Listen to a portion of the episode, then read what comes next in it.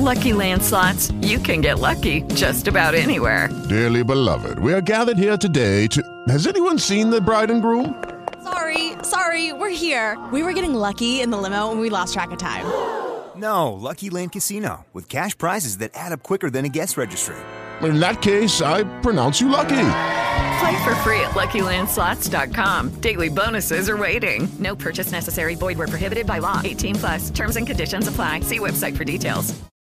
Bienvenidos a Esto también es política, el podcast en el que revisamos al detalle lo que ocurre en el mundo para entender lo que está pasando a nuestro alrededor, mientras nos echamos unas risas. Mi nombre es Mario Girón. Y el mío, Miguel Rodríguez. Y en este capítulo os traemos un documento único que explica lo revuelto que está el mundo, el diario de Donald Trump. Acompáñanos, que empezamos. El veto temporal a la entrada de ciudadanos de varios países de mayoría musulmana, decretado por el presidente de Estados Unidos, Donald Trump, provocó este sábado el caos y la indignación en medio mundo, mientras numerosos viajeros veían bloqueado ya su acceso a territorio estadounidense. La decisión de Trump, sin embargo, quedó bloqueada parcialmente por una jueza de Nueva York que dio una orden para impedir la deportación de entre 100 y 200 personas que llegaron a Estados Unidos después de que se informara de la orden de Trump. Las medidas aprobadas este viernes por Trump bajo el pretexto de proteger al país de la entrada de terroristas extranjeros fueron inmediatamente denunciadas ante la justicia por un grupo de organizaciones de derechos que las consideran anticonstitucionales. La orden suspende durante 90 días la concesión de visados y la entrada a todos los ciudadanos de Irak, Siria, Irán, Sudán, Libia, Somalia y Yemen hasta que se adopten nuevos procesos de escrutinio, al tiempo que frena todas las acogidas de refugiados durante 120 días. Multitud de personas sufrían ya este sábado el impacto directo de unas medidas muy criticadas tanto dentro como fuera del país. En Nueva York, más de una decena de personas fueron retenidas en el aeropuerto internacional JFK, incluidos dos ciudadanos iraquíes que habían obtenido visados especiales para trasladarse a Estados Unidos. Además de indignación en las primeras horas de aplicación, las medidas de la Casa Blanca provocaron confusión y caos en ciudades y aeropuertos de todo el mundo, dada la falta de claridad sobre ciertos detalles.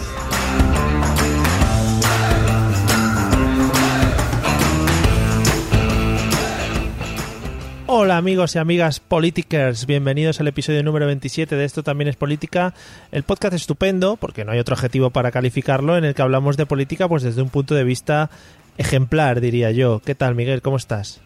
Mm, sentado. Oye, muy bien, ¿eh? O sea... Mm, estoy, estoy nervioso porque porque la gente cuando hablamos de, de, Estados Unidos y de Trump espera mucho de nosotros. Entonces es un reto a ver si estamos a la altura, Mario. Sí, eh, me inquieta mucho, también te tengo que decir el título que le has puesto a este episodio. Hay episodios en los que no ponemos título y dejamos un poco que fluya, pero este ya viene con título, el diario de Trump. Sí, es que he estado recogiendo notas de lo que le ha ido pasando en sus días de presidente. Sí. Y de hecho, pues te dije grabar hoy un primer capítulo porque si no se nos va la vida. O sea, cada día siempre hay algo que contar y comentar. Eh, normalmente suele ser más de una cosa. No hay un día tranquilo, entonces digo, pues vamos a grabar poco a poco porque si no se nos va claro, de las manos. Es que eso, eso, es otra cosa. Hace dos episodios ya hablamos de Donald Trump y ya tenemos tanto para hablar que tenemos que abrir otro capítulo nuevo. Sí, o sea, tenemos 18 días de, de lleva 18 días de presidente y, y, ya tengo unas cuantas, o sea, se, se, me acaba el cuaderno ya. Madre mía, estamos tirando de cuadernos por encima de nuestra posibilidad. Ya nos han llamado de Carlín para ver si queremos una publicidad a cambio de cuadernos. Me parece bien, ¿eh? Yo, vale. Creo que salimos ganando. Lo hablamos, sí, sí, hombre, pero vamos, de calle. Bueno, eh, pues nada, vamos al lío. Cuando tú quieras empezamos por donde tú veas.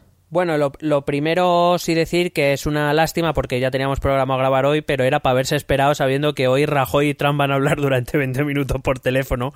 Sí, sí, que sí, yo, yo daría, como he dicho en el grupo con nuestros amados telegramers, lo que daría yo por escuchar esa conversación, ¿eh? Claro, hay que decir que estamos grabando a 7 de febrero. Eh, esta noche es la conversación. El señor Rajoy ha decidido trabajar un poquito más tarde para, para cuadrar horarios con el señor Trump.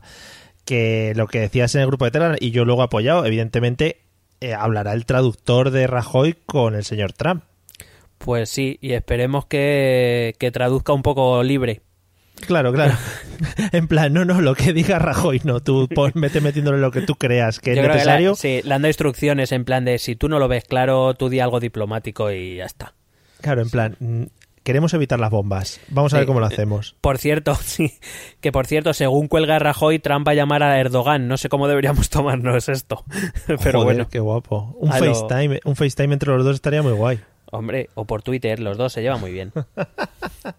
Bueno, pues nada, esperemos que salgan cosas buenas y seguramente nos dé un episodio entero para hablar de la conversación entre Rajoy y Trump si tuviésemos el audio, que eso sería maravilloso. Desde aquí Oh. dejamos el mensaje a la Moncloa por si quieren pasárnoslo.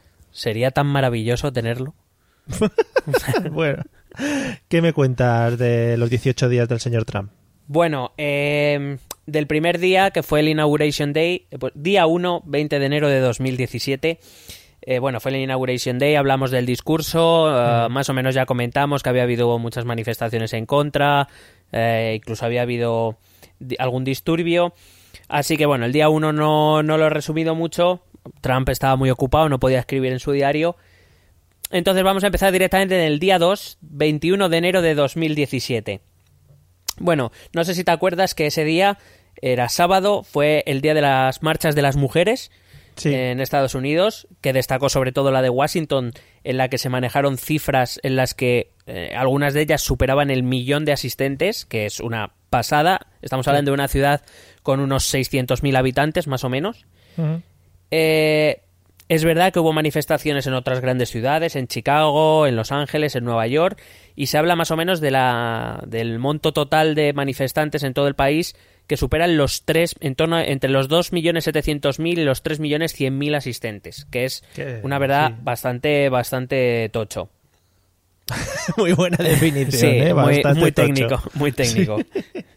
Eh, hay que decir que, para que lo pongamos en perspectiva, estamos hablando eh, de una manifestación de un millón en Washington, cuando, por ejemplo, se habla, las cifras que se manejan para cuando las grandes movilizaciones por los derechos civiles o contra la guerra de Vietnam reunían en torno a 250.000, 300.000 personas. O sea, estamos hablando de que eh, prácticamente la triplican. Eso es una pasada. Eh, y hay que destacar además que a pesar del, del tamaño de la manifestación no se registraron disturbios, no se registraron detenciones, lo que, como digo, contrasta un poco con las protestas que, que ocurrieron en el Inauguration Day, donde, eh, bueno, acabaron con 230 arrestos, se dieron las cifras ese mismo día, unos 230 arrestos y disturbios por incendios, cristales rotos, piedras, etcétera. Pero no sé si las marchas de la mujer, no sé si las hicieron coincidir a posta ese día o ya estaban preparadas o no sé si lo conoces. No, no, estaba, estaba preparado para ser el día después de la, de la inauguración. Eh, sabes que en Estados Unidos, como la inauguración es siempre el mismo día, el 20 de enero, o sea, es un Sí. algo que se puede programar fácilmente. Claro, no, claro. No hay problema con eso. Entonces, este día 2, eh, bueno, pues eh, Trump no, no hizo mucho. Eh, simplemente, pues eso, registramos las grandísimas manifestaciones que además, si no lo habéis visto, id a los periódicos, eh, que veréis fotografías en los, en los periódicos estadounidenses, fotografías de las marchas, o sea, una barbaridad de gente eh, protestando. Eh, además fue una marcha que fue al contrario de lo que normalmente ocurre, que es, por ejemplo, si se convoca una marcha, por lo menos aquí lo que sucede en España, se convoca una marcha, una manifestación a las 7 de la tarde, a las 7 de la tarde está todo el mundo, a las 8 de la mitad se ha ido a casa ya. Eh, allí fue todo lo contrario, se convocó la marcha y conforme los trabajadores iban saliendo de sus trabajos se iban acumulando, o sea, el millón llegó horas después de haberse iniciado la marcha. Eh, o sea, para que veas la, la fuerza que, que tiene. Y esto no debió nada, no, no debió de gustar nada a Donald. No, no, no, no le gustó ¿Qué mucho. cosas tiene? Sí, No, no sé por qué, no le gustó. vaya. ¿Por qué, no le, ¿Por qué digo que no le gustó? Pasamos al día 3 de su mandato, 22 de enero de 2017. Trump eh, protesta diciendo que el número de asistentes a su inauguración fue mucho mayor que las manifestaciones que habían ocurrido el día anterior. Esa es su... O sea, cuidado. Es como, no, no, la mía más. La Ya. mía más grande. O sea, es... Cuidado al presidente de los Estados Unidos. Pero Es- todo esto teniendo números delante también, que es que tampoco se puede salir mucho de ahí, ¿no? No, no, calla. Es que él habla de que a su inauguración asistieron cas- casi dos millones de personas y de hecho llegaron a... El, el portavoz de la Casa Blanca, Sin Spicer, llegó a afirmar que había sido el Inauguration Day con la mayor asistencia de toda la historia. Claro. Mm. Y aprovechó para acusar a los periódicos de mentir. Claro, hay mucho Lo- Photoshop por ahí, ¿eh? Mucho Lo, di- Photoshop. lo digo, puede ser, puede ser que repita esta frase muchas veces, la de acusó a los periodistas de mentir. Madre mía. Eh, bueno, los periódicos sacaron fotografías, por ejemplo, comparándola con el Inauguration Day de Obama de 2009, que según cifras acumuló hasta 1,8 millones de personas, mientras que la de, bueno, se ve la foto del, del, eh, del paseo, eh, o sea, es que es como al lado de lo de Obama de 2009, es como un solar. Mm. Eh, se habla de que a la de Trump pudieron llegar 600.000, 700.000 personas. Hombre, que ya, que ya me parece gente, ¿eh? También te que, digo. que ya son gente, pero que quiero decir que de ahí a decir que fueron más de dos millones de personas y que fue el Inauguration Day con mayor asistencia de la historia. hombre, Bueno, eso aquí en España también estamos acostumbrados un poco con las manifestaciones, ¿no? Los números al final bailan un poco siempre. Sí, hombre, pero ante las fotografías. O sea, ya, ya, sí, sí. quiero decir, sí, bueno, claro, cualquiera puede decir, hombre, se puede manipular, hombre, ya sé que se puede, se puede manipular, pero si estuviera manipulada, seguro que habría algún medio interesado en sacar la realidad y, ¿sabes? y no he visto, por ejemplo, ni en medios tan afines como Breitbart o lo que sea, no he visto fotografías diciendo, mirad, mirad, es más que con Obama, ¿no? Es que no he se visto fotografías. Claro. Se han traspapelado y se han perdido. Claro. Eh, bueno, por si acaso no os fiéis de los periódicos, algo que deberíamos hacer todos, no fiarnos. Eh, No, no en el sentido, sino por, me refiero, una sola fuente nunca es buena cosa. Claro. El metro de, Nueva, de Washington, perdón, dijo que la afluencia de viajeros durante el Inauguration eh, Day fue en torno al medio millón, mientras que al día siguiente, con las manifestaciones de mujeres, eh, en los eh, números de asistencia que tienen ellos registrados es en torno al millón, o sea, hubo el doble de movimientos en el metro. Digo yo que ahí- algo querrá decir. Claro, y ahí queda registrado, ahí no hay más tu tía, porque ahí son los tíos que pasan el ticket por la maquinita, o sea que el registro es claro. Claro, entonces, cuando salen todos estos datos, se habla de que las manifestaciones en todo el país eh, alcanzaron los 3 millones de personas. Donald Trump decide reaccionar. ¿Dónde crees que reacciona? ¿En una rueda de prensa? ¿En la Casa Blanca? No, no. no en sé. Twitter. En Twitter. Ah, claro, claro, es verdad. Por cierto, tengo una estadística, la he buscado también. En 18 días de presidente, Donald Trump ha publicado 250 tweets, que viene a ser una media de 14 al día. Sí, pero eh, bueno, él escribe, ¿no? Si pone en su Twitter los twitters escritos por el presidente tendrán no sé qué firma o algo así. ¿no? Bueno, es que él escribe en la cuenta del, del el POTUS, Sí, que- POTUS. President of the United States, pero también él se escribe desde su cuenta. Él pasa a veces de la presidencial y escribe desde la suya. O sea, Claro. da igual. Muy bonito. Bueno, pues la reacción en Twitter de Donald Trump, entre otras, ya te digo, publica varios al día, pero me quedo con esta que es toda esa gente que se manifestaba, ¿por qué no votó? Eh, hay que recordar que Donald Trump perdió el voto popular por 3 millones de votos. O sea, votaron 3 millones de personas más a Hillary Clinton que a, que a Donald Trump. Ganó por el sistema electoral de las circunscripciones, etcétera. Sí. Pero, pero bueno.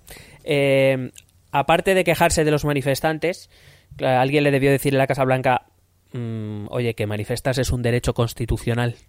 Hmm. Y entonces al ratito publicó otro tuit diciendo que, que obviamente que respetaba el derecho a la gente, a- de los Muy bien. ciudadanos a manifestarse. Este señor, eh, tienen que tener un cuidado con él. No, no, o sea, que le quiten el móvil, ¿sabes? Claro, en Eh, plan, pero ¿qué está diciendo ahora? Es- a, yo, a ver, por mucho que este señor esté loco y que tenga gente loca a su alrededor y tal, mm, tiene que haber gente coherente rodeándole. Que, esté, que esté flipando en colores cada dos por tres. Sí, sí, eh, te repito que todo lo que vamos a contar es de 18 días, que quedan casi cuatro años de Ya, esto. ya. Bueno, bien. Eh, no ha acabado este día 3, porque después Donald Trump se fue a un acto a una sede de la CIA. Sabes que estuvo cuando la CIA sacó el tema del espionaje ruso, sabes que eh, Trump dijo que eso era, vamos, que la CIA utilizaba métodos nazis y no sé, sabes, Esto- esta- estas cosas que hace Trump de vez en cuando. Sí. Bueno, pues eh, en una declaración que hizo dur- durante este acto, registré las tres siguientes frases. Una, estoy en guerra contra los medios. Joder. Dos, mienten sobre el número de asistentes a mi inauguración. Que, Estaba que- que como es- cecado, sí. Sí, no, y que aparte que es lo que le interesa al ciudadano, ¿no? Cuánta gente Sí, fue sí, a tu inauguración. Mogollón, sí. Y frase número 3, los periodistas son los seres más deshonestos de la Tierra. Madre mía. ¿Qué te parece? Madre mía, qué afirmaciones más rotundas. O sea, esto por, por una guerra de cifras sobre quiénes, cuántos asistieron a su Inauguration Day o cuántos asistieron a las manifestaciones. Es decir, si salta ya con esto, el día que le empiecen a presionar los periodistas con temas como Rusia, como Siria, como Irán, como la economía, como el presupuesto, con el muro, con México, o sea, el día que le empiece a presionar la verdad, ¿qué va a hacer ya? Sí, no, no, va a ir a los, a los medios pegando a la gente, o sea, pegándose directamente. Bueno, el, el diario de Trump, eh, que por si acaso, para no ganarnos una querella, es ficticio, ¿vale? No es, no es de verdad. Solo he seguido los medios de comunicación. Cada vez que digamos el diario de Trump, poner comillas a los lados, ¿vale? Vale. Eso es. Eh, bueno, básicamente mm, eh, Rex Tillerson, el, el ex CEO de, de, de ExxonMobil, ya ha sido nombrado secretario de Estado este día 3. Bueno, todavía no ha sido votado, pero bueno, ha recibido ya el respaldo de los senadores más importantes. Eh, eso sí, a día 3, Donald Trump todavía no ha publicado, y creo que a día de hoy tampoco, no he leído nada al respecto, no ha publicado documentos que confirmen el traspaso de su compañía a sus hijos. Así que, de momento, algunos medios siguen hablando de conflictos de interés. Mm, claro. Que, lo- que luego hablaremos cuando lleguemos al día del veto. Vale. Pero bueno, poco a poco. Poco a Llegamos, poco. Sí, poc a poc. Día 4, 23 de enero de 2017. Trump anuncia que Estados Unidos abandona el Tratado de Libre Comercio Transpacífico, un tratado que tenía con 11 países del sudeste asiático que dejan vía libre a China en la zona. Hay que decir que esto era esperado porque tanto Trump como Clinton anunciaron que, que se iban a retirar. Sin embargo, uno de los senadores más representativos del Partido Republicano, John McCain, eh, manifestó públicamente que eh, era un gran error. Hay que recordar que el Partido Republicano, en principio, es partidario del libre comercio. Entonces, vamos a ver cómo reaccionan, sobre todo si China consigue culminar un tratado de libre comercio con esos países y Estados Unidos es el que queda fuera de- del pastel. Ah, Con este tratado, eh, que podía ser mejor o peor y ahí no voy a entrar, eh, Estados Unidos había dejado a China fuera de los circuitos comerciales en su propia región, lo cual era un, un movimiento bastante, mm, no sé si inteligente, pero bastante audaz. Pero, pero claro, ahora al retirarse Estados Unidos, claro, los otros 11 países, pues vendrá China con su oferta y dirá, pues contigo, pues vale. Claro. ¿Tú te, te imaginas a los chinos en plan, "Mm, pero ¿y, y esto? ¿Qué ha pasado? ¿Ahora qué hacemos? No, no contamos con esto si... China, fin. China, China ha dicho, eh, ¿ha sido Rusia? ¿Ha sido Rusia? sí, ¿Qué, ha pasado? ¿Qué Hola. ha pasado aquí? ¡Es el enemigo! Oye, que os habéis retirado. Sí, sí. Pero si esto era, esto para nosotros es bien, ¿no? Pues ¿qué hacemos ahora? En fin. Bueno, ese mismo día, bueno, por supuesto, el retirarse del Tratado de Libre Comercio Transpacífico pone en cuestión el NAFTA, el Tratado de Libre Comercio con Canadá y México. Es verdad que es diferente porque el Tratado del NAFTA sí que está ratificado por las cámaras estadounidenses y además tiene más de 20 años, con lo cual es, es complicado deshacerlo. Pero está claro que Trump a Trump tampoco le gusta el NAFTA y va a intentar buscar otras vías para ver si lo rompe. En cualquier caso, ese mismo día, repito, día 4, ¿eh? Estamos en el día ya. 4, eh, firma órdenes ejecutivas para prohibir la financiación a grupos internacionales que proporcionan o apoyan el aborto. Joder, macho. Que toca un poquito de cada palo, ¿no? No se Sí. centra en una cosa específica, va cambiando. Por si acaso, antes de seguir, eh, que oímos casi día tras día que Trump firma órdenes ejecutivas. ¿Qué es una orden ejecutiva? Una orden ejecutiva es básicamente es, eh, una un statement que llaman una orden que firma el presidente, eh, pero que no es, o sea, per se no es ley, o sea, no, no es una creadora de ley, simplemente, eh, y sobre todo en las cosas en las que tienen competencia el Senado y el Congreso, evidentemente mucho menos. Lo que hace estas órdenes ejecutivas es decirle a, los, a las agencias federales más o menos en qué, eh, qué prioridades se deben eh, tomar en cuenta. Es decir, por ejemplo, ahora hablaremos de que dentro de poco, en unos de estos días a los que voy a llegar, firma la orden ejecutiva por la cual manda a iniciar la construcción del muro de México.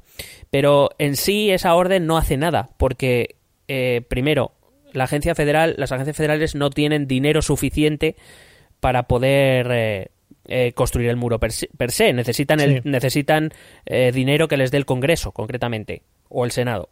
No, el Congreso. ¿Vale? Entonces, lo único que hace Trump con esa orden ejecutiva es decirle a las agencias federales que si hay algún excedente de dinero, ese dinero vaya a ir hacia la construcción del muro. Que las, digamos, las prioridades federales cambian. Es lo único que, que dice. O sea, que Trump ordene el- la construcción del muro en sí no aporta nada.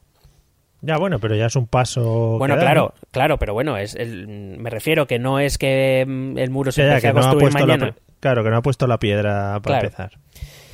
Bueno, eh, digo, además de esta orden ejecutiva que prohíbe la financiación a grupos internacionales que proporcionan o apoyan o informan sobre el aborto, también anula las ventajas fiscales a los lobbies que defiendan el aborto.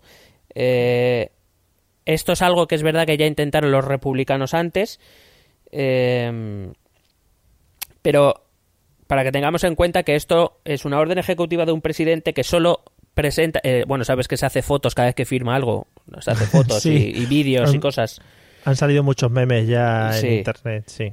Bueno, pues solo, solo, si te das cuenta en esas fotos o vídeos, solo aparece una mujer, solo tiene cuatro en el gabinete eh, y recuerdo que más de un millón se manifestaron contra él en, en, en Washington eh, dos días antes. En cualquier caso, la lucha, o sea, la- la- las órdenes ejecutivas estas contra el aborto era algo esperado porque es una posición bastante compartida por el Partido Republicano.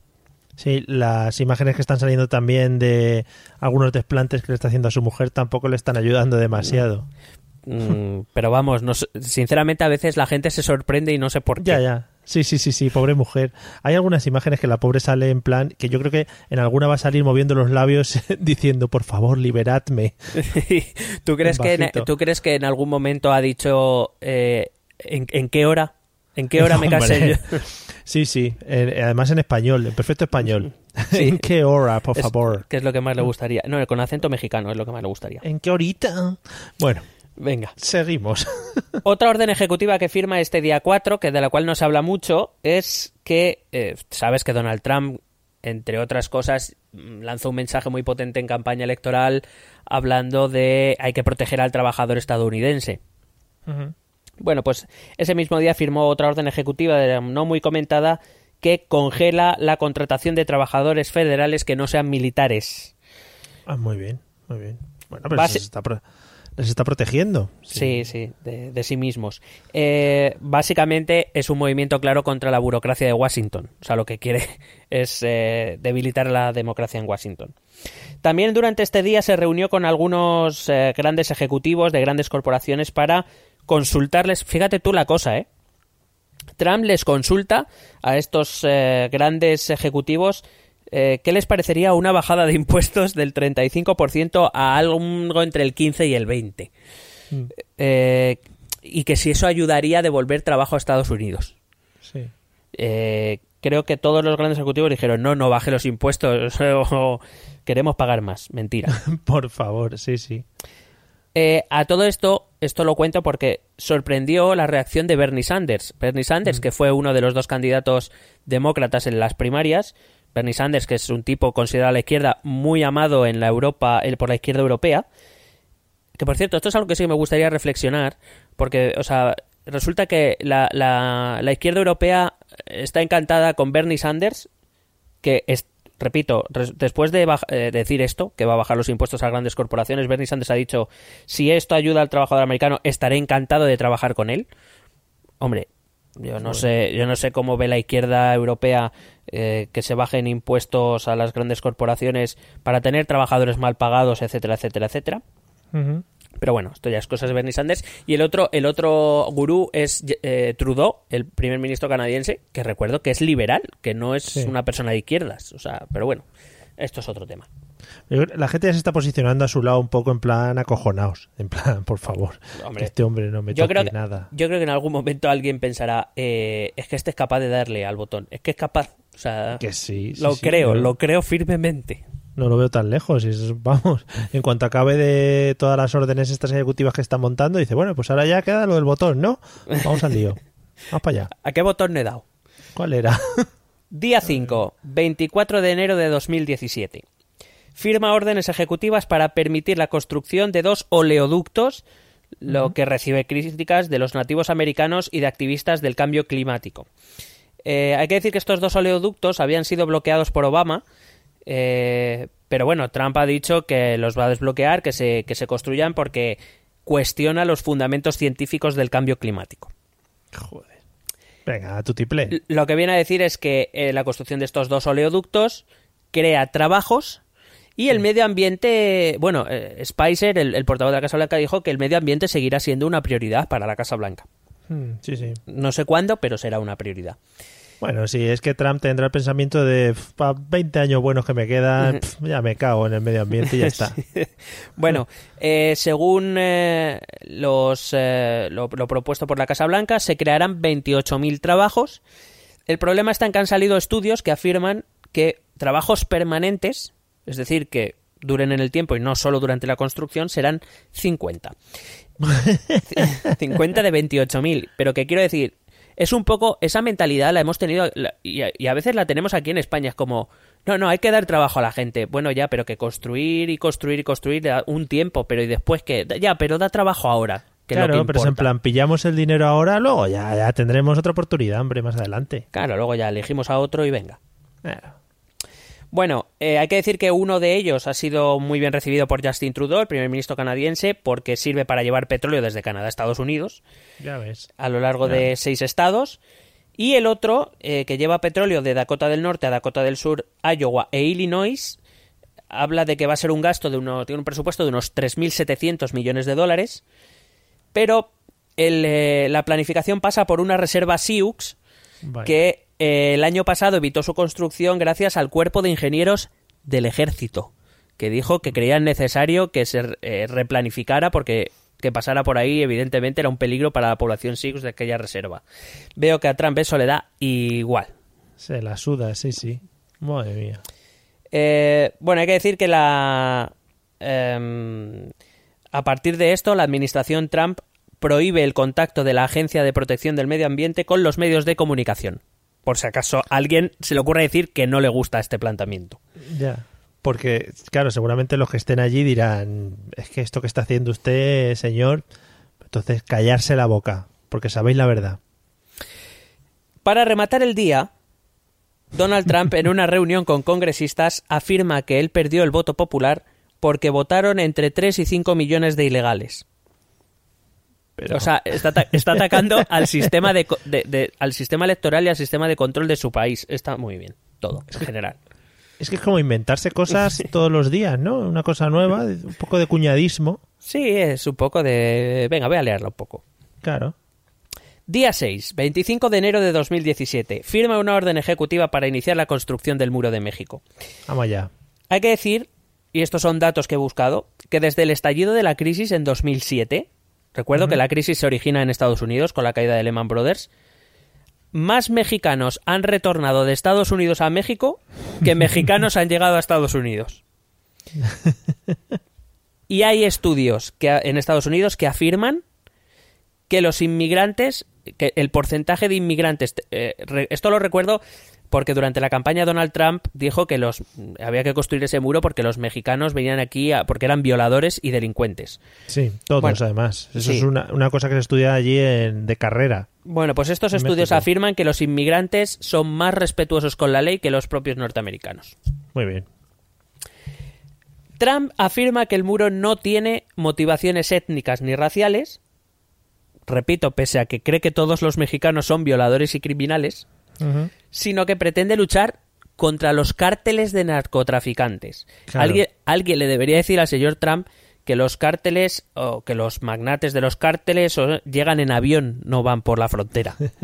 No- Pero es que tú no sabes la altura que va a poner el muro, ¿eh? Ah, bueno, que, se- Claro. que, que no van a poder pasar los aviones tampoco. Van a ser, bueno, va a ser un huevo de kilómetros para arriba. Sí, sí, sí. Un muro espectacular. Bueno, a raíz de esto, del muro, eh, Donald Trump dice que al principio los contribuyentes deberán financiarlo, pero solo al principio porque al final todos sabemos quién quiere que lo pague, que, que es México. El problema es, eh, bueno, voy a esperar al día siguiente, que es cuando define más exactamente cómo quiere que lo pague México. A, a todo esto, el general John Kelly, que es el secretario de Seguridad Interior, afirma públicamente en el Senado que poner un muro no va a servir de nada contra los narcotraficantes, contra los cárteles. Porque tienen túneles por debajo de la tierra. Claro, eh, tienen túneles y aparte porque realmente los capos de la droga van en avión, o sea, no van por la frontera, no se juegan la vida. Ellos entran en Estados Unidos como como cualquier otro. O sea, Lo que pasa es que Trump está viendo mucho la serie de Narcos, que yo siempre que te- hablamos de esto la meto por medio y ve que van ahí con camiones y tal y ha dicho, hostia, esto tiene que ser verdad, esto es en directo. Bueno, y- bueno, sabes, sabes que él no sé cuando se refiere a, a, a los mexicanos, a los que, porque él no, luego al final es como que medio dice que no es contra todos los mexicanos, es solo contra los malos, viene a decir, en ese, Claro. vocab- en ese vocabulario tan, no, tan de presidente de los Estados Unidos, Sí. eh, les llama los bad hombres. Habla, habla de bad hombres. Claro, los bad hombres. Son malvados, los villanos.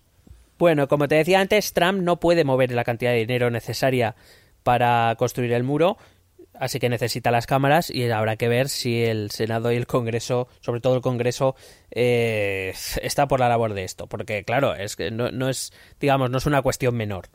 También firmó órdenes ejecutivas este día para eliminar eh, la protección de datos de los no nacidos en Estados Unidos. Cuidadito al tema y para eliminar las, lo que en, en Estados Unidos se llama las ciudades santuario, que son esas ciudades que han regularizado a inmigrantes ilegales, eh, digamos, por su cuenta. Algunas tienen la capacidad de hacerlo, eh, pues porque llevan varios años allí trabajando, habitando, no tendrán problemas con la ley. Entonces, digamos que les conceden cierto estatus. No es la ciudadanía americana, evidentemente, pero sí un, cierto estatus de, de legalidad, entre comillas. Pero este hombre de verdad no es muy consciente de que muchas de las, bueno, no sé si decir industrias de ese país o muchos de los negocios de ese país eh, están creados por inmigrantes y que la, la mayoría de ellos se sienten orgullosos de estar en ese país creando y, y dejándose el dinero y produciendo, ¿no? Yo a veces me pregunto si es consciente de algo en general. Ya, Pero bueno. vale, vale, partiendo de esa Pero bueno, premisa, ahí Vamos- sí, tienes claro. razón. Pero bueno, vamos a seguir y luego fíjate que vamos a hablar de ese tema. Día 7, 26 de enero de 2017, se cancela el encuentro. Bueno, se cancela no. El presidente de, de México, Peña Nieto, cancela su encuentro con Donald Trump. Acuérdate que Trump dijo públicamente, si no viene a decirme que va a pagar el muro, casi mejor que no venga. Dijo Peña Nieto, pues no voy. Claro. Claro. Eh, bueno, pues eso. Y todo viene porque Trump dijo que la forma en que México iba a pagar ese muro es con una tasa del 20% de- eh, a los productos mexicanos que entraran en Estados Unidos. Vale. Eh, la administración Trump habla de que es un intercambio más o menos que viene a, a representar unos 50.000 millones favorables a, a- de dólares favorables a México, pero claro, si tú pones una tasa de 20%, a nadie, eh, claro, él decía, entonces claro, con esa tasa mm, el muro está calculado en unos 20.000 millones, pues ya está. El- con el 20% de 50.000 millones lo tenemos Muy hecho bien. prácticamente, ¿no? Y, y claro, pero a nadie se le ha ocurrido pensar que si pones una tasa del 20%, los precios suben y va a haber menos intercambios Claro. y que al final quien va a pagar ese 20% no van a ser los mexicanos, sino el consumidor estadounidense. Es que no, Claro, lo, enti- no lo entienden. ¿Quién va a comprar esos productos a ese dineral? Claro, claro. Claro, y si los compran, ¿quién lo va a pagar? El, el el- el ciudadano americano, no, no el mexicano. Hombre, si quieren motivar al ciudadano americano votante de Trump, en los productos mexicanos pueden poner un for the wall, this is Sí. para el muro y cosas así, ¿no? Sí, en plan, un, comprando este producto estás colaborando con eh, las salvar niños o perritos, no, con Sí. construir un muro, ¿qué te parece? Cost- claro, claro. Una campaña en televisión, bueno, cosas de esas. Bueno, hay que decir que este, el aumento de tasas es, algo polémico en Estados Unidos, porque en teoría las tasas fronterizas las tiene que aprobar el Congreso, pero es verdad que el presidente tiene un mínimo margen de acciones que si convenciese al Congreso y al Senado de que eh, es por el interés nacional, pues eh, es verdad que en algún momento esa tasa se podría mantener. Lo que pasa es que no sé si el Congreso, claro, un Congreso republicano, que es, repito, favorable al libre comercio, eh, aprobar una tasa del 20% al tercer mayor socio comercial de Estados Unidos, después de Canadá y de China, pues no sé yo si eso es muy viable. Claro, es que es un poco, un poco extraño. Sí, sí, es que no, no sé. Muy raro. Eh, ya no solo a gente que esté de acuerdo con él, es que a gente que sea consciente, lo que decías. Es que, que te- si tienes tu dedo de frente, dices, pero ¿dónde va este hombre? Y lo mismo, como comentabas, si no es para algo que sea de, de- de interés nacional. Es decir, si dijese que por México están entrando constantemente armados con pistolas disparando a todo el que se encuentra por allí, pues dices, hombre, igual, dice el tío tiene razón, pero si es para tener una frontera de intercambio comercial y en el que la relación es buena entre los dos países, ¿dónde vamos? Pues eso digo yo.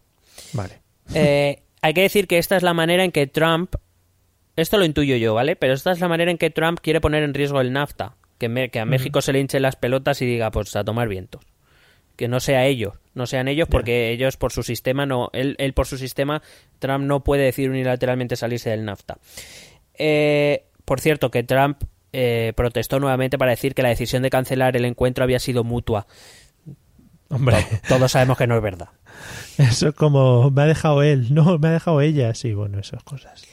Mutuo acuerdo. Claro, entonces, por ejemplo, varios medios, varios columnistas en medios estadounidenses decían, si nosotros le ponemos una tasa del 20% a, a la entrada de sus productos, ellos pondrán una tasa del 20% a nuestros productos. Con lo cual, si nosotros gran parte de nuestras salidas comerciales es a México, Claro. ¿A, a quién le venderemos? Mientras que ellos, que son productos generalmente primarios, eh, materias primas o productos o, o, digamos piezas no ensambladas, eh, ellos seguro que encuentran a quién vendérselas, seguro. Claro. Sí, sí. Eh, mientras que nosotros, nuestros productos, ¿a quién se los colocamos? Esto, so- esto en medios, eh, digamos, conservadores, o sea, es- que ellos mismos lo dicen. Eh, con en una guerra comercial, pues eh, el que tiene las de perder en este caso creo que sería Estados Unidos. No porque Estados Unidos se fuese a hundir ni nada de eso, sino porque realmente tendría que colocar todo, eh, tendría que conseguir lo que las materias primas y los componentes y los materiales que consigue de México de otro lado y aparte colocar sus propios productos en otro lado. México en eso lo tiene más fácil, siempre hay más demanda de materias primas que de otras cosas que pueden proveer otros países como Canadá, Alemania, Reino Unido o la misma China. Claro, y si el dinero que espera producir a partir de eh, las tasas que le va a poner los productos mexicanos para la construcción del muro no llega, lo mismo tendría que conseguir ese dinero de otro lado. No, eso, Igualmente. eso se lo tendría que dar el Congreso a- a- de los impuestos, vamos. Muy bien. Día 8, 27 de enero de 2017, firma de la orden ejecutiva que deniega la entrada a Estados Unidos de refugiados y ciudadanos procedentes de siete países de mayoría musulmana, Irán, Irak, Siria, Yemen, Sudán, Libia y Somalia. Se supone que es para mantener a los radicales islamistas fuera de Estados Unidos. Hombre, y tanto, ¿no? Si niega la entrada a todos. Este veto tiene especial prioridad sobre refugiados que solicitan asilo en base a persecución religiosa, excepto aquellos miembros de las minorías religiosas eh, como los cristianos o los judíos. Eh, es un veto que en principio va a durar 90 días y que implica incluso a quienes tienen la Green Card, que es la tarjeta de residencia, por cierto, que se tardan años en conseguir, pasas controles y, y- pero pero pero vamos, o sea, es uno de los sistemas más duros para conseguir este tipo de residencia legal en, eh, en un país. En Estados Unidos es súper duro. Bueno, pues gente con su Green Card también va a ser vetada. Madre mía. Por supuesto, fue cuando se empezó a producir eh, lo de los aeropuertos, gente que se queda en el limbo, gente que no les dejan embarcar en sus aviones en Estados Unidos, para, o sea, hacia Estados Unidos, empiezan las protestas en los aeropuertos. Y surge una pregunta. ¿Por qué estos siete países y no otros como Turquía, Emiratos Árabes Unidos, Egipto o Arabia Saudí o Nigeria, por ejemplo, que tiene a, Boko, a Boko Haram? Bueno, eh, hay muchas teorías desde que van desde los intereses personales de Donald Trump. Donald Trump no tiene negocios en ninguno de los siete países vetados, pero sí los tienen los no vetados. Hay otras más elaboradas y probablemente más ciertas que hablan de en términos de relaciones internacionales, principalmente con Arabia Saudí. Eh, pero bueno, básicamente lo que viene Trump a hacer es a endurecer los controles.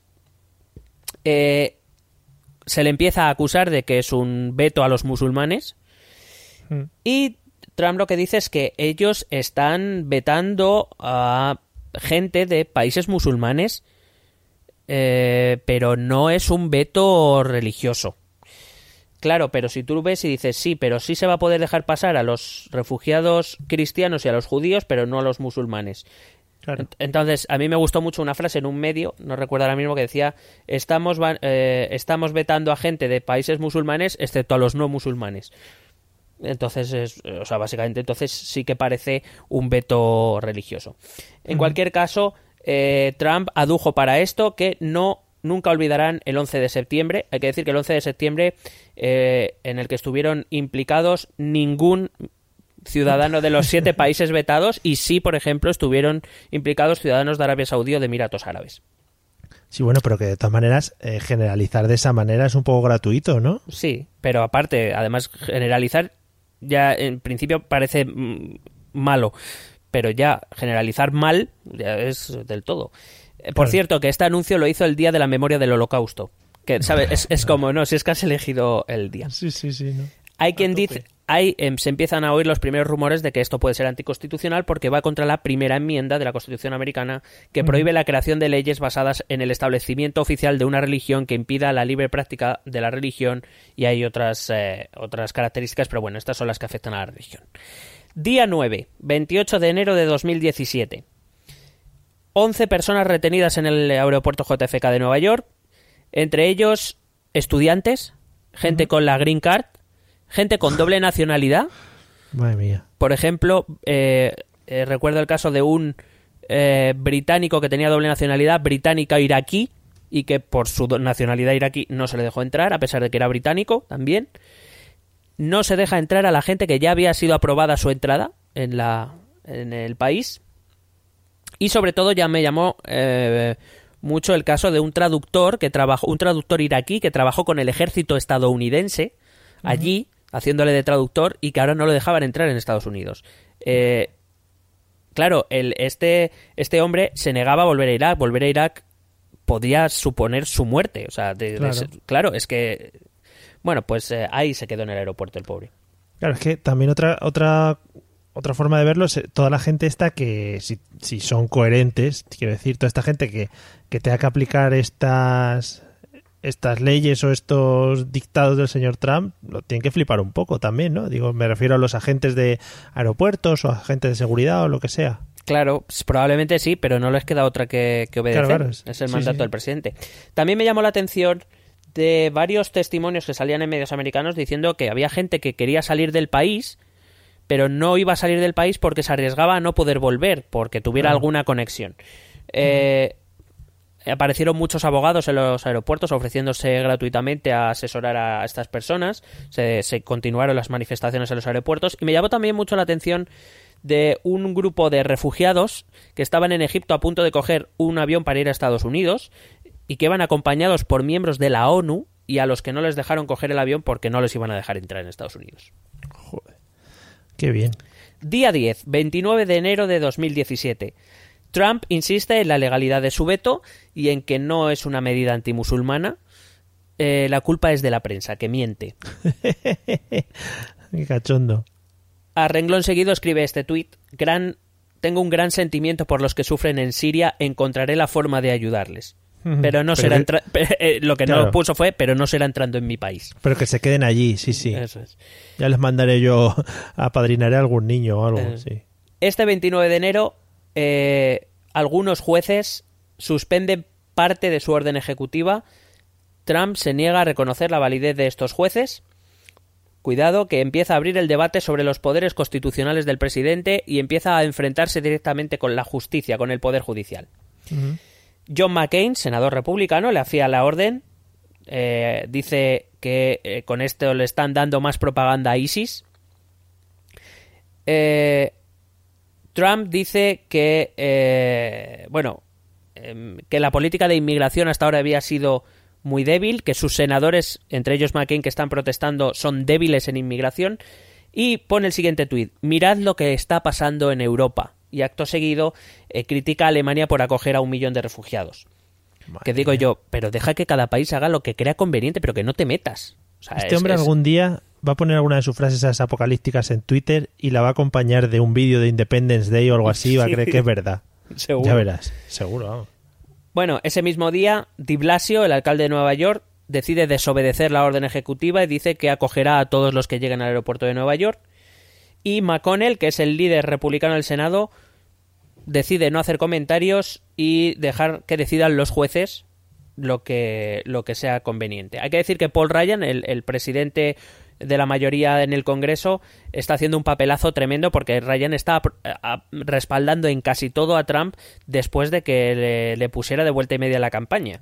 O sea, todos esperábamos que hubiese un, un choque Trump-Ryan y resulta que Ryan está haciendo muy bien de perrito faldero. Muy bien. Con lo cual, o algo le han prometido o algo, porque si no, no lo entiendo. Día 11, 30 de enero de 2017. Obama hace a Trump los valores de Estados Unidos están en peligro. Esto llama mucho la atención porque en Estados Unidos no es nada usual que un presidente, un expresidente comente algo que está haciendo el presidente en cuestión. No, no suelen comentarlo. Y menos a los 10 días. Claro, en el día 11, sí, efectivamente, no ha tardado ni 11 días, Obama ya ha salido a criticar a su sucesor. Eh, el Departamento de Estado, en el Departamento de Estado, digamos la Secretaría de Exteriores, corre un memorándum interno diciendo que los valores de Estados Unidos están en peligro. Dentro del Departamento de Estado estoy hablando, ¿eh? sí. Eh, y se filtra la noticia a los medios estadounidenses que la orden ejecutiva fue firmada sin consultar al secretario de Estado. Ah, perdón, al secretario de Seguridad Interior. Cuidado. Más eh, se continúan los bloqueos por parte de distintos juzgados. Eh, y Trump todo lo explica así. Siempre que el gobierno hace algo y funciona, habrá protestas. Esto es lo que dice, perdón, el consejero de Trump, Stephen Miller. Muy bien. O sea, él, dice que las protestas es porque lo que está haciendo el gobierno funciona. Ah, muy bien, muy bien. No, no, si, si, si es que la herida pica es porque está curando. Es así la frase, madre mía. Giuliani, que trabajó por lo visto en la medida, declaró abiertamente que era un veto a los musulmanes. Dice, no, no, sí, pues nosotros lo hemos vendido como esto, pero internamente se llamaba veto a los musulmanes.pdf, era lo que nosotros nos pasábamos. Sí, entre paréntesis, que no entre ni uno. El Pentágono elabora una lista de iraquíes que trabajaron con ellos durante la guerra para pasársela al Departamento de Seguridad Interior para que les dejen entrar. Sí. Y ya son 12 los senadores republicanos que rechazan públicamente la medida. Poco a poco se van sumando. Día 12, 31 de enero de 2017. Sally Yates, fiscal general, rehúsa defender la medida ante los juzgados. Es cesada de su cargo, por supuesto. Hombre. En respuesta, los demócratas boicotean varias votaciones para nombrar miembros del gabinete. Joder. Hay que decir que Nixon hizo lo mismo, destituir a un fiscal general. Lo hizo cuando este fiscal general se negó a defenderle al, a Nixon, bueno, a lo que viene siendo el presidente de los Estados Unidos o la Casa Blanca, en el escándalo Watergate. Eh, los republicanos protestan por la actitud demócrata. Eh, parece ser, de hecho, un senador republicano dice es eh, la, cosa más patética que nunca he visto en el Senado porque bueno, el boicot es que los demócratas no van a las reuniones de los comités y por tanto no se puede votar. Esto es la cosa más patética que este senador nunca ha visto. Resulta que en 2013 los republicanos hicieron lo mismo por el nombramiento del, director de la Agencia de Protección de Medio Ambiente. Bueno, pero, ahí cerró, los ojos, por eso no lo vio.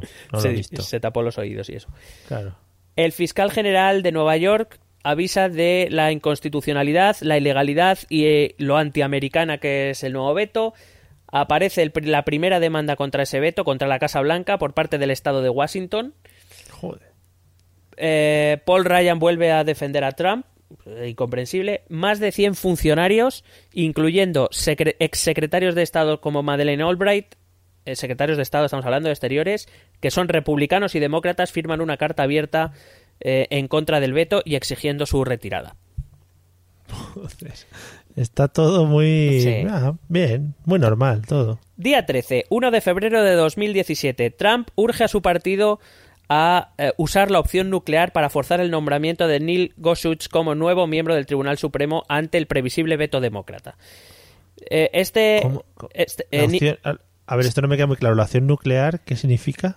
Ahora te lo explico. Ah, vale. Neil Gorsuch es el candidato que ha propuesto Donald Trump al Senado eh, que tiene que ser ratificado por el Senado para ser, ocupar la vacante que hay ahora mismo en el Tribunal Supremo. Neil Gorsuch es bastante conservador, pero es un conservador clásico, es decir, en teoría no se esperan muchas sorpresas de él, eh, lo que se cree que es un guiño de Trump a su partido. Mm. Hay que recordar que el año pasado los republicanos vetaron al candidato que presentó Obama, así que es previsible que los demócratas eh, veten la opción de, de Gorsuch. ¿Por qué? Por una razón muy sencilla. El Senado que está formado por 100 miembros, que ahora mismo hay 52 republicanos, 48 demócratas. Para eh, confirmar el nombramiento se necesitan 60 votos. Contando con los 52 republicanos, necesitarían 8 demócratas, que parece que no los van a encontrar. Porque, claro, como los republicanos vetaron el, la- el Claro. candidato de Obama, pues ellos Se lo devuelven. Claro. Entonces, ¿qué es la opción nuclear? La opción nuclear es que ellos no pueden alcanzar esa mayoría ahora mismo, esos 60 votos, pero sí podrían cambiar la ley, con su mayoría en el Senado podrían cambiar la ley, retirar la necesidad de 60 votos y hacerlo por mayoría simple, es decir, con 51 votos suficiente. Sí. Entonces, si cambia la voto, el voto, pues eh, podrían nombrar al, al- a este candidato. El problema radica en que si cambian esa ley, ¿qué les impide nombrar a alguien más extremista realmente? O sea, Claro. Entonces, Sí, sí, no, no tienen que negociar nada con nadie al final. Claro, y si esta regla no valió para el candidato de Obama, ¿por qué tiene que valer para el candidato de Trump? Esto es lo que están criticando los demócratas. Aún así, no se espera que, aun siendo nombrado, eh, vaya a revolucionar mucho la doctrina del Tribunal Supremo. Día 14, 2 de febrero de 2017, en un discurso en Washington, en referencia al veto, dice, eso es lo que yo hago, arreglo las cosas. Cuando, espera, espera, cuando, cuando escucháis eh, eh, sobre llamadas, ah, perdón, cuando escucháis sobre llamadas difíciles y duras que estoy teniendo, no os preocupéis, no os preocupéis, tenemos que ser duros. Esto hace referencia a una conversación telefónica que tuvo con, Mal- con Malcolm Turnbull, que es el primer ministro de Australia, en la que el ministro de Australia le recordaba a Trump que Obama firmó un acuerdo con ellos para aceptar 1.250 refugiados de, de Australia Sí. Que ellos estaban en Australia para trasladarlos, reasentarlos en Estados Unidos. Eh, la reacción de Trump fue, debo estudiar este acuerdo estúpido. No estúpido a Turnbull, espero, sino el acuerdo. El acuerdo, sí, sí. Eh, igual que la conversación con Rajoy está programada para 20 minutos, esta estaba programada para una hora y a los 25 minutos Trump decidió colgar. Se- eh, sí, se conoce eh, una idea de enviar eh, que corre una idea de enviar tropas a México si este no hace mejor su trabajo de detener a los Baz hombres.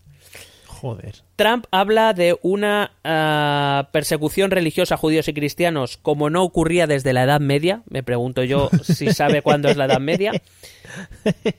Este mismo día muere un Navy SEAL en una operación en Yemen y una niña de 8 años con ciudadanía estadounidense. Y el consejero de Seguridad Nacional avisa a Irán de que está bajo vigilancia. Irán responde probando un misil balístico de medio alcance. Qué bonito todo. Sí. Día 15, 3 de febrero de 2017. Entrevista a Kellyanne Conway, una de las consejeras más cercanas a Trump, que habla eh, eh, en relación al veto. Dice que nadie se acuerda que en 2011 Obama hizo el mismo veto, pero nadie lo recuerda porque se escondió por parte de los medios. Qué raro, los medios son culpables. Y habla de la masacre de Green Bowling por parte de dos iraquíes. Una masacre que nunca existió. Lo que ocurrió fue que eh, se encontró que dos iraquíes fueron interceptados enviando dinero y armas a Irak, pero la propia Secretaría de Seguridad dijo que no estaban preparando ningún atentado, pero que no hubo masacre ni nada. O sea, entonces es verdad que Obama impuso un veto eh, para los ciudadanos iraquíes porque, claro, que necesitaban averiguar qué estaba pasando. Sin decir que sea mucho mejor que el veto que ha puesto Trump, que no lo es, porque, claro, por dos ciudadanos vetar a todo un país, pues bueno. Claro. Sí, sí. Eh, desde luego, hablar de masacres que no ocurrieron está muy bien. Joder. Eh, voy muy rápido. Día 16, 4 de febrero. Un juez federal, James Robert, eh, ha suspende el veto presidencial, eh, restaurando la posibilidad de viajar a Estados Unidos de refugiados y musulmanes. El Departamento de Seguridad Interior ha acordado la suspensión, eh, perdón, ha aceptado la suspensión y ha asegurado que la cumplirá. Trump ataca a ese supuesto juez, le llama, el supuesto juez, lo hace por Twitter, claro. Eh, asegurando que está poniendo en peligro al país. Dice, cuando un país no puede decidir quién entra y quién no, especialmente por razones de seguridad, gran problema. Lo que yo me pregunto es si eso no es un problema cuando lo que se está debatiendo es si algo que ha hecho es constitucional o no, si es legal o no. Pero eso debe ser que no es importante. Bueno, Por supuesto, tampoco. anuncia que el gobierno recurrirá a la decisión. Eh, por cierto, que eh, con todo esto el veto afecta al ex primer ministro de Noruega, que es, de- es- sí, espérate, es que es muy bueno. Es eh, detenido, bueno, detenido, es eh, vetado en el aeropuerto porque, claro, dos años antes había estado de visita oficial en Irán. Claro, hombre. Es que, qué persona más mala, por Dios. Claro. Día 17, 5 de febrero. Trump continúa maldiciendo a la justicia por suspender su veto. He recogido estos dos eh, tweets. Si algo malo sucede, culpen al sistema judicial. Y he ordenado al Departamento de Seguridad que eh, chequen very carefully, muy, con mucho cuidado. O sea, como, ¿sabes? Como, pues muy bien. Como- ¿Será que ahora no lo hacen o algo? Claro, pero es- eso te iba a decir, o sea, ya hay métodos para, para dirigir un poco la seguridad de la entrada de personas en Estados Unidos, no Sí. solo de esos países. Sí, sí, eh, y especialmente de esos países ya existía de antes. ¿no? Claro, claro, claro. Se le acumulan las críticas sobre todo por ese ataque al, al sistema judicial, ya no tanto por el veto, ya no solo son McCain o Elizabeth Warren, ya no es Bernie Sanders, sino que también son McConnell y Ryan, los líderes de las mayorías en Congreso y Senado, que te están diciendo que cuidado que ya ahora sí ya te está pasando como si antes no, pero bueno, ahora ya sí. Mientras Trump asistía la noche anterior a una fiesta de disfraces en uno de sus complejos en Florida y por la mañana se hacía unos hoyitos al golf. Este tío es un cachondo, ¿eh? Ese mismo día igualaba en una entrevista, igualaba moralmente a Rusia y a Estados Unidos cuando el entrevistador le pregunta, pero que Rusia es un país que mata gente, lo que dice Trump es, bueno, eh, hay, hay muchos países que matan gente, nosotros no somos mucho mejores. Toma, eso el presidente. El presidente de los Estados Unidos diciendo que su país no es tan así. Madre. Y ese mismo día, John Bercow, el presidente de la Cámara de los Comunes de Reino Unido, ha dicho que no iba a cursar la invitación a Trump para que hablara en el Parlamento británico. Joder, ahí sí que la puede liar parda. Pues, ya, pues al Parlamento no. De momento, la- ya te digo, el presidente de la Cámara de los Comunes ha dicho que no. Por último, día 18, 7 de febrero, eh, Donald Trump en Twitter. Cualquier encuesta negativa es falsa, igual que las de CNN, ABC, NBC en las elecciones. He dicho CNN y no CNN, pero he dicho Sí. ABC y NBC, ¿sabes? Es- Bueno, soy sí, políglota. nos entendemos. Dice, lo siento, la gente quiere seguridad fronteriza y vetos extremos. Y Madre bueno, pues eso. Eh, un, eh, se ha dado a conocer un escrito firmado por Apple, Facebook, Google, Microsoft, Twitter, eBay, Netflix y Uber, entre otros, protestando por la medida que les impide competir y captar el talento internacional. Claro. Eh, es muy probable que este veto acabe en el Tribunal Supremo. Eh, y también se ha iniciado la guerra por la Secretaría de Educación. Eh, Betsy DeVos no está muy bien vista eh, en general. Eh, y ahora mismo hay una vota habría una votación en el Senado de 50, repu- eh, 50 votos a favor, 50 en contra. En tal caso, tendría que decidir el vicepresidente Mike Pence, pero cuidado que puede haber alguna deserción republicana más. Y hasta, Madre mía. ya está aquí. Nada, solo 18 días, ¿eh? Parece mentira. 18 días y la que está liando ya. Madre mía, yo sí que había oído mucho eso de la gente de Silicon Valley se estaba quejando del veto porque la mayoría de gente que trabaja allí eh, o la mayoría de talento que importan es de países a los que les afecta el veto, o sea que sí que estaban un poco quemaditos. Bueno, pues te has quedado a gusto, ¿no? No, no, yo, yo sí, pero él, Sí, sí, el mucho más. yo creo que ha dicho, voy a darle materiales a estos chavales de esto también es política. Sí, sí, nos sigue fervientemente, es uno de nuestros mayores fans. Está a punto de entrar en el grupo de Telegram, pero se lo está instalando. Está ahí, ahí. Sí, bueno, es que Telegram creo que lo ideó alguien que por en algún momento visitó Oriente Medio y por eso no... o sea, Que vio un día una película y Sí. ya, y ya- Madre sí, mía. que vio el... ¿Cómo era esto? El- las aventuras de Pi o no sé, esa que... Sí, es el viaje de pies. o sí, algo de eso, sí. Entonces, Bueno, cuidado. Vamos a hacer una cosa. Para que si el señor Trump nos está escuchando, vamos a poner los métodos de contacto para ponérselo más fácil, ¿vale? Y así se pueda poner en contacto con nosotros. Vale. ¿Quieres preguntarnos algo? ¿Proponernos algún tema? ¿Exponernos tu opinión? Ponte en contacto con nosotros. Es muy fácil. Envíanos un correo electrónico a esta dirección. Esto también es política.gmail.com. También puedes escribirnos en nuestra página de Facebook. Esto también es política. O en nuestra cuenta de Twitter, arroba etepolítica. O si lo prefieres, visita nuestro blog. Esto también es política.wordpress.com. Recuerda que puedes suscribirte a nuestro canal de YouTube. Y si quieres charlar con nosotros directamente, únete a nuestro grupo de Telegram. Busca el enlace en nuestras redes sociales. Porque tú también formas parte de Esto también es política. Bueno, pues hasta aquí ha llegado la primera entrega del diario de Trump, que yo creo que tendremos más entregas, ¿no? Sí, aunque yo espero poder eh, no, no necesitar contar todos los días. Si pudiera Vale. ser, porque madre mía, no llego. Yo a este ritmo no llego. Que alguno se lo tome de descanso el pobre hombre y que deje un poco Twitter. Aunque yo creo que metiéndose con la gente de, de tecnología y tal, eh, desarrollos, seguramente Twitter le empiece a vetar. Ya empiecen a decir, no, esto es mío, aquí no escribes. En fin. Pues, hombre, pues en cuanto empiece a atacar a esas empresas, que empezarán ya, en algún sí, momento. sí, en breve. Bueno, pues una cosa, voy a llamar a la Moncloa a ver si nos pueden meter en el Skype qué van a hacer, Por ¿vale? Y hablamos nosotros también, ¿te parece? Venga, pues ahora me cuentas a ver qué te dicen. Vale, nos vemos en el próximo episodio, amiguetes, adiós. Besete.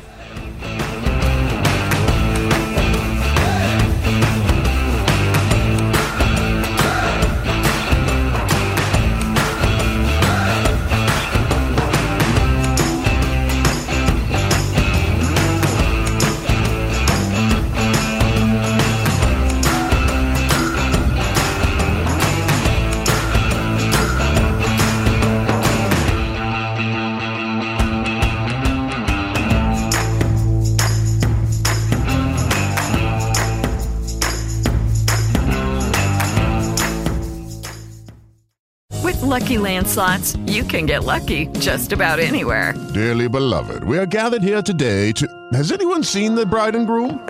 Sorry, sorry, we're here. We were getting lucky in the limo and we lost track of time. No, Lucky Land Casino, with cash prizes that add up quicker than a guest registry. In that case, I pronounce you lucky. Play for free at LuckyLandSlots.com. Daily bonuses are waiting. No purchase necessary. Void where prohibited by law. 18 plus. Terms and conditions apply. See website for details.